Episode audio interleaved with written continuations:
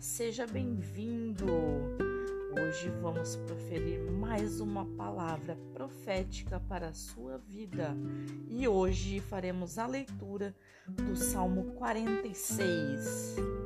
Deus é o nosso refúgio e a nossa força, socorro que não falta em tempos de aflição.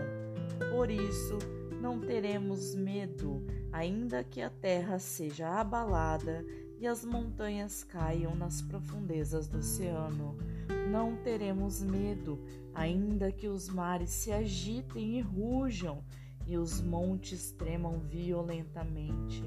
Há um rio que alegra a cidade de Deus, a casa sagrada do Altíssimo. Deus vive nessa cidade e ela nunca será destruída. De manhã bem cedo, Deus a ajudará. As nações ficam apavoradas e os reinos são abalados. Deus troveja e a terra se desfaz. O Senhor Todo-Poderoso está do nosso lado. O Deus de Jacó é o nosso refúgio. Venham, vejam o que o Senhor tem feito. Vejam que coisas espantosas ele tem feito na terra. Ele acaba com as guerras no mundo inteiro, quebra os arcos, despedaça as lanças e destrói os escudos no fogo.